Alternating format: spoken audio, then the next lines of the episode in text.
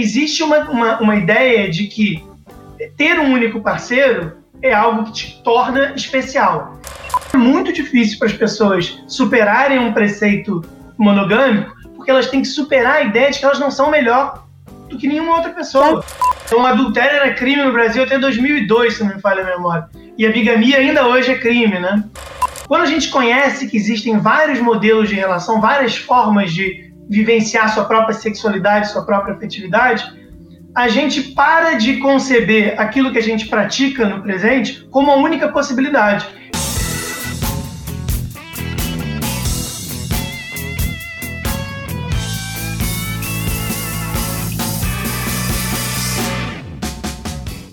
Seres transantes, bem-vindos ao podcast do Sex Privé, o podcast mais safado, que talvez você aprenda algumas coisas se divertindo.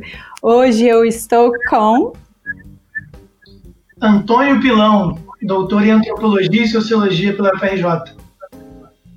Doutor Antônio, e ainda é um gato, não estou acreditando que eu estou tão bem acompanhado. Hum, é, olha só. A quarentena muito, né? O cabelo precisava um corte, mas estamos. Quem, não, tô virando a irmã Zuleide nessa quarentena. Tá todo mundo meio estranho, não tem muito o que fazer.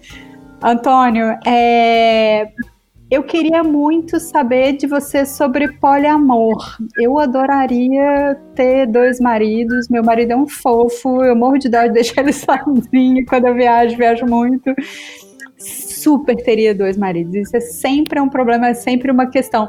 Conta pra gente como é que isso funciona, o que, que você já viu, o que, que, o que, que você aprendeu nos seus estudos todos.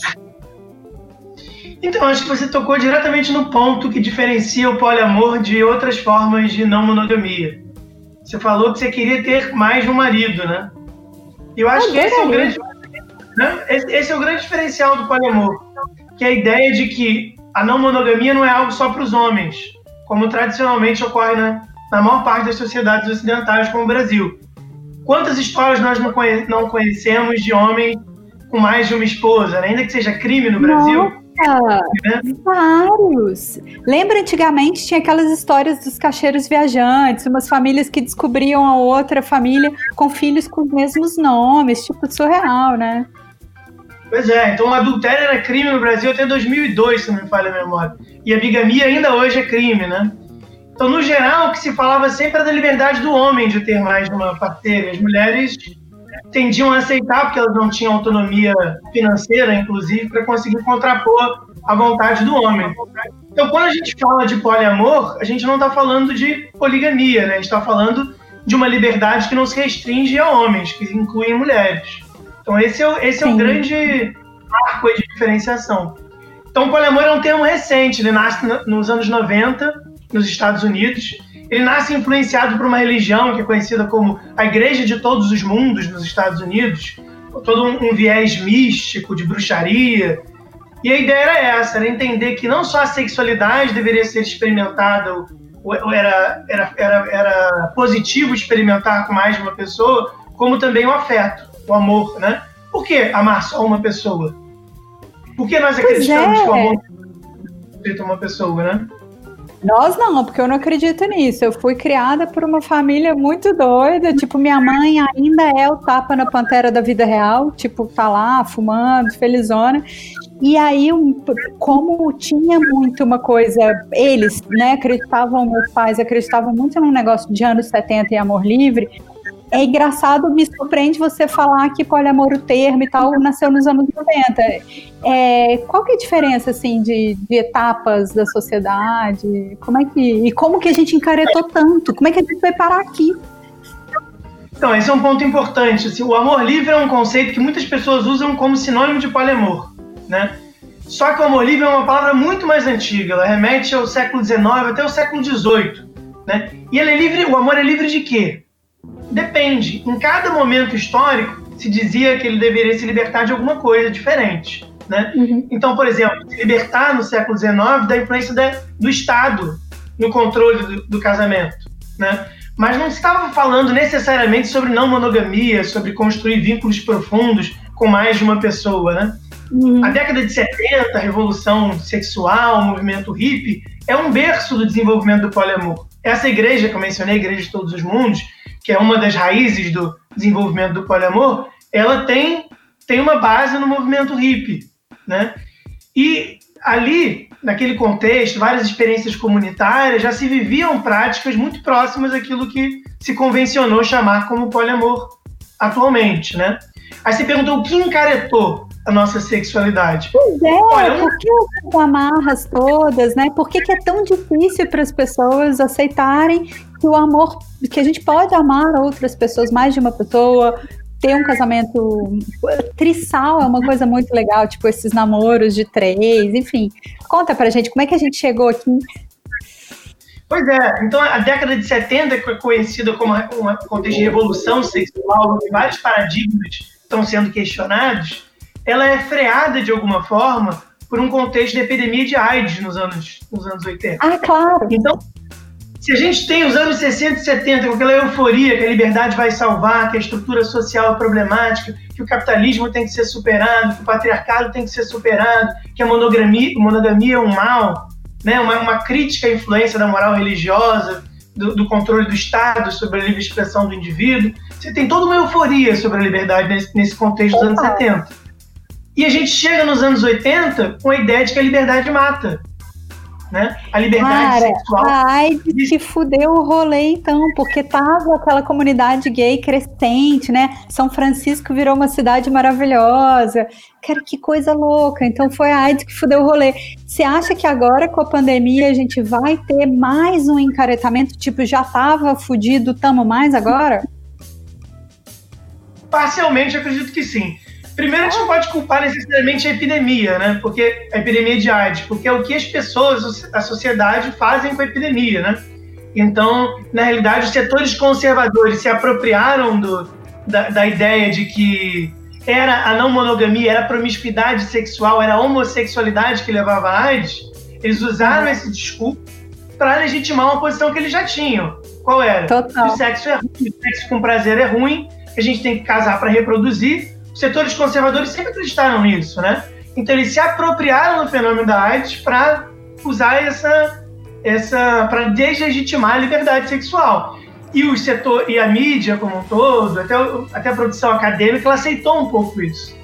Agora a gente está vivendo uma outra epidemia, que também tem uma, uma, uma possibilidade de, de encaretar ou de, de remoralizar a sociedade, né? Por quê? Porque se a epidemia de coronavírus, né, ela se, ela se dá por meio da saliva, do beijo, a gente tem aí uma, um problema, né? Porque cada vez mais se sustenta que as pessoas devem ficar em casa, elas devem ter um único parceiro, porque se elas saem, se elas ficam com outras pessoas, elas estão colocando a sociedade em risco a si e aos, e aos seus parceiros, né? Então, dá para a gente fazer um paralelo entre a epidemia de AIDS e agora a Covid, né? Cara, muito interessante o que você está falando, porque eu lembro, assim, do, do começo ali da AIDS, que usava-se nos Estados Unidos, eu morei muitos anos nos Estados Unidos, e usava-se esse termo de gay disease, né? Era tipo uma praga gay. E agora eles também, os conservadores americanos, usam a, a Chinese virus, né? Então é um vírus chinês.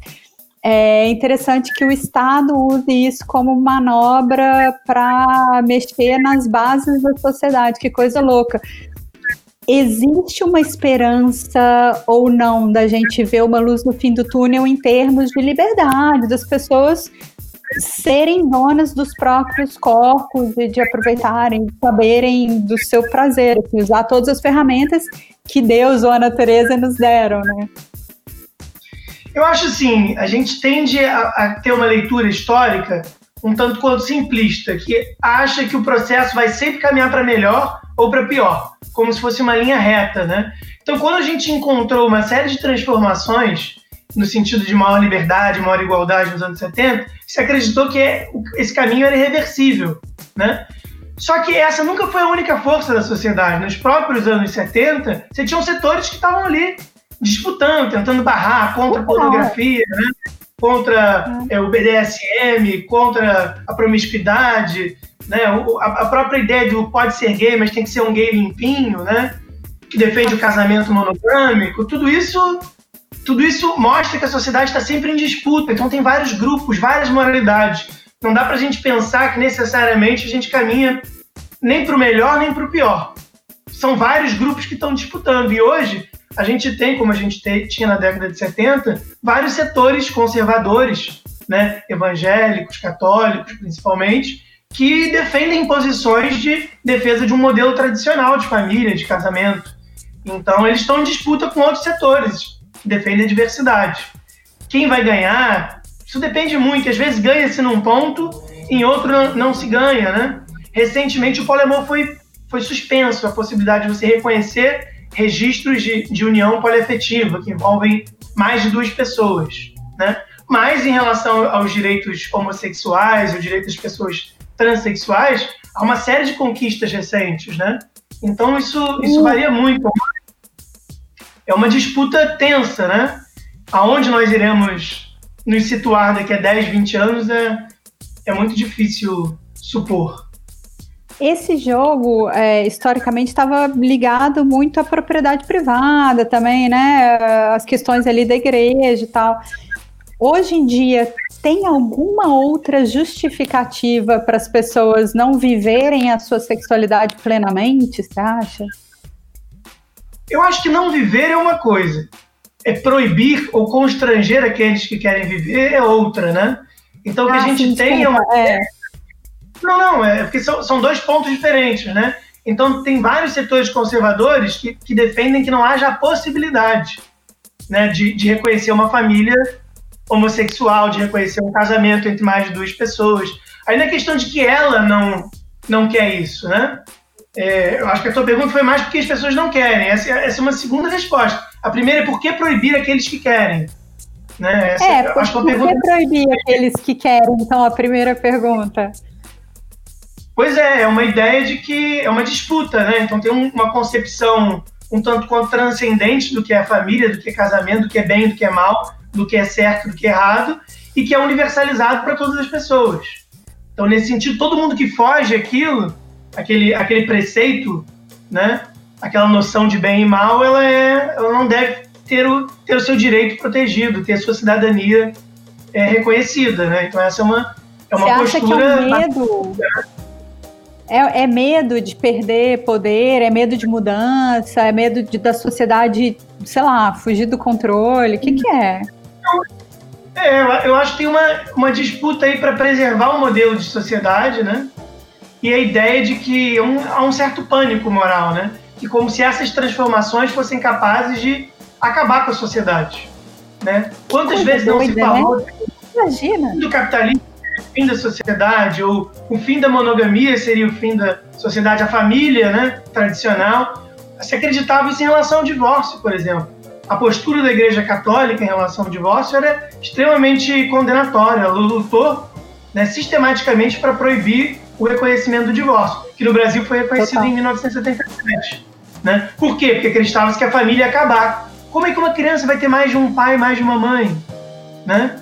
Era o fim da moral. Eu tive a sorte de ter mais de um pai e de uma mãe. Sou muito feliz de ter tido. Gente, é mais amor.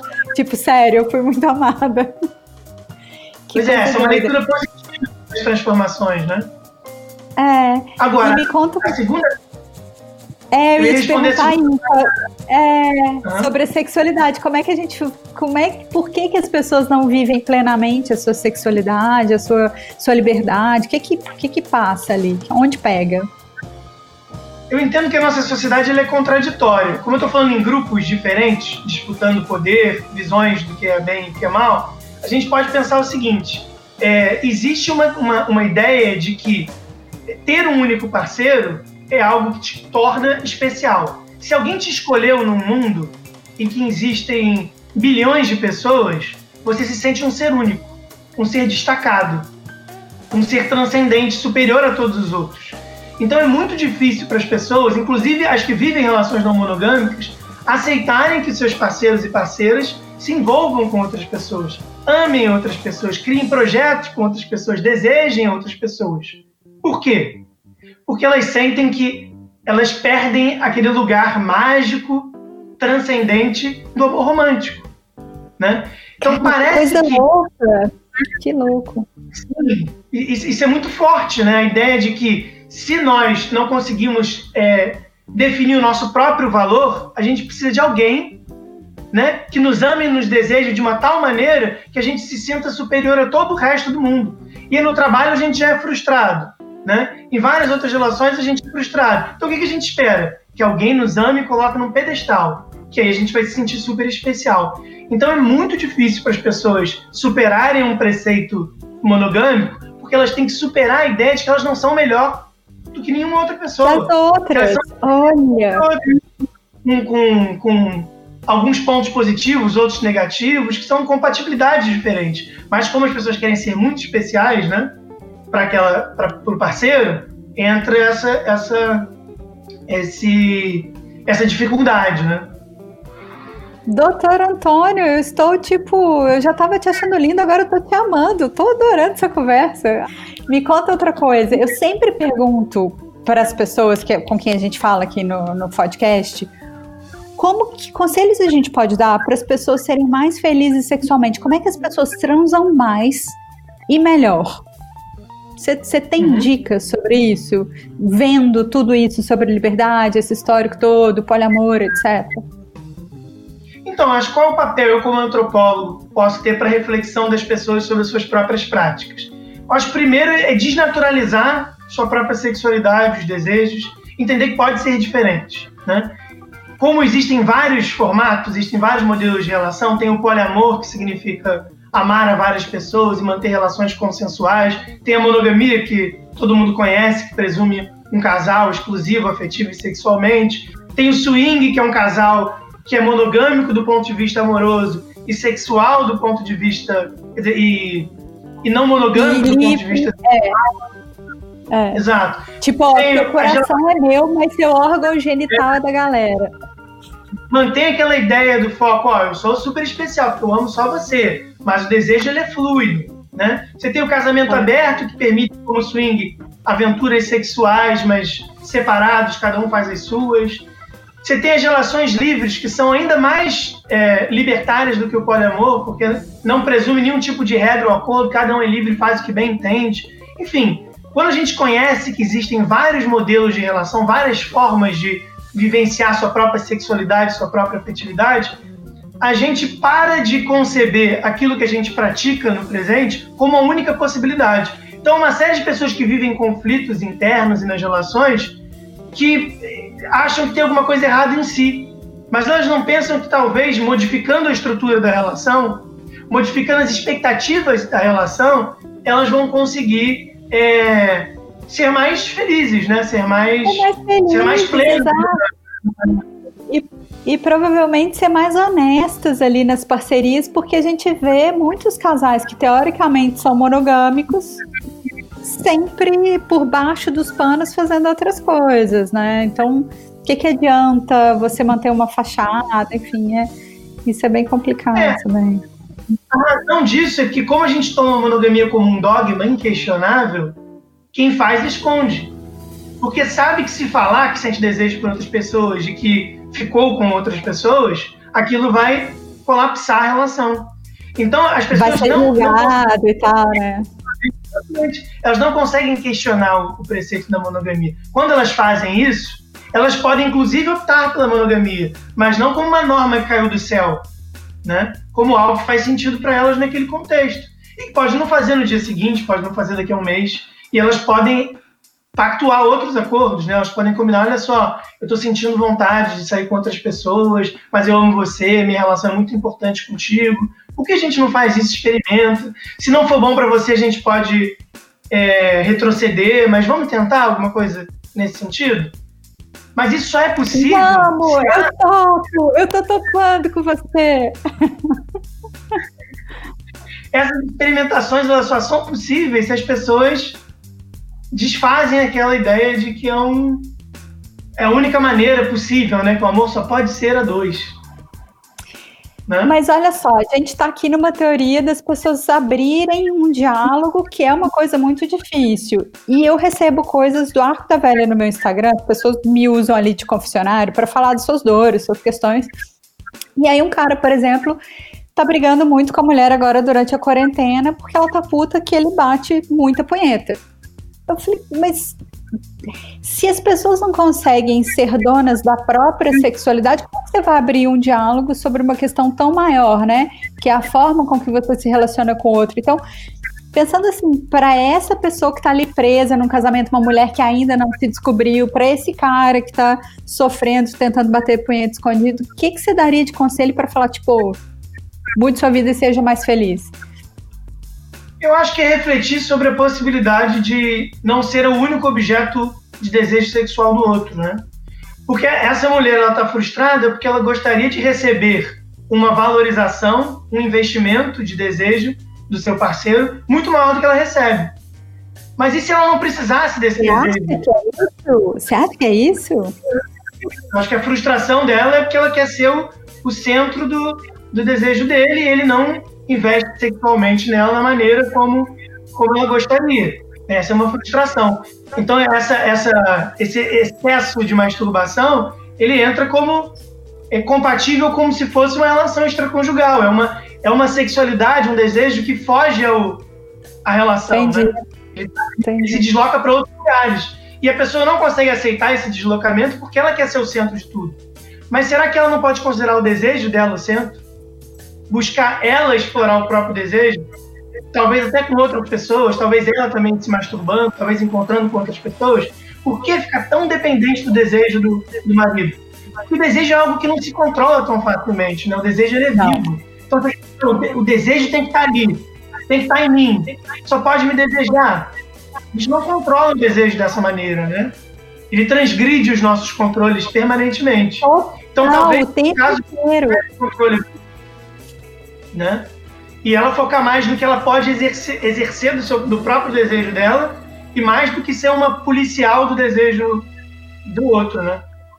Porque a Legal gente fica fiscalizando o outro.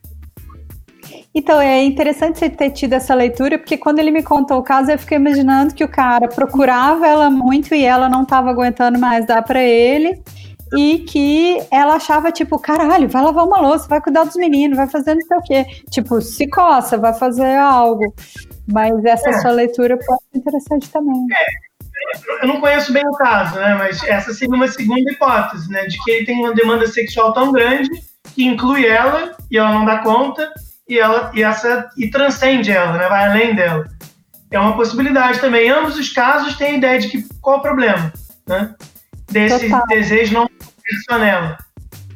E tem uma essa- coisa, doutor Antônio, tem uma Diga. coisa que eu ouço muito e que eu fico assim bastante assustada das mulheres. é, tem uma coisa social de não entender o desejo feminino ou de achar que as mulheres querem menos que os homens, quando o que eu percebo, pelo menos é, na minha bolha, conversando com amigas e tal, é que os homens mandam mal pra caralho. É, como é que a gente faz, não é?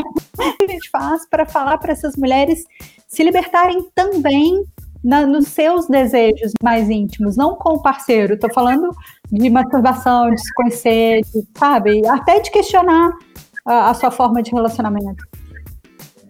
A gente tem uma certa ideia de que a, a sexualidade do homem é a sexualidade com desejo mais intenso para vários objetos sexuais. E o desejo da mulher é um desejo de ser desejada, né? Existe essa, esse senso comum até na psicanálise, enfim. E eu acho que o ponto é por que não questionar esse lugar é, de um desejo subalterno das mulheres, né? De um desejo que fica muito remetido ao desejo dos homens. Por que não elas se verem também como sujeitos do seu próprio desejo? Como os homens fazem, né? Parece que toda experiência sexual se volta ao desejo do homem, a satisfação do homem, né?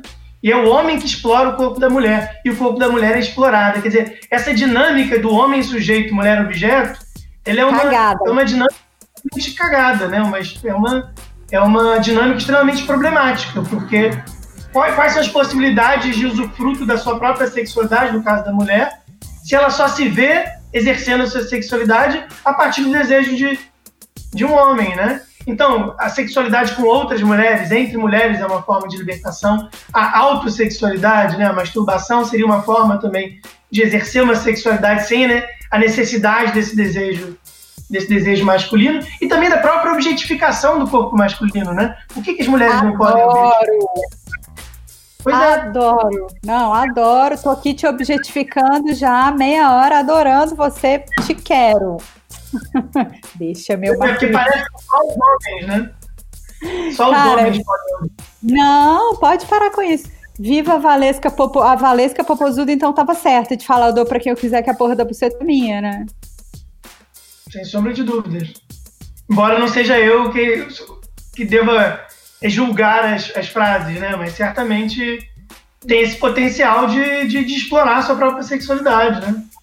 É importante Legal, esse movimento menos, menos remetidos ao ponto de vista masculino, ao desejo masculino, né? Ai, adorei, adorei. Obrigada, obrigada por esclarecer tanta coisa, obrigada por estar aqui juntinho nesse momento quarentenado. E galera, sigam a gente em todos os lugares, Instagram, assinem o canal no YouTube e tem mais um monte de vídeos aí para vocês curtirem as coisas do podcast, do Sexo Privé, que tem um monte de conteúdo legal. Antônio, você foi incrível. Queria agradecer o convite, foi um prazer imenso. E tamo aí pro que precisar. Não fala isso que eu tô te objetificando. Para, seu louco. É uma justiça social. Tchau, tchau.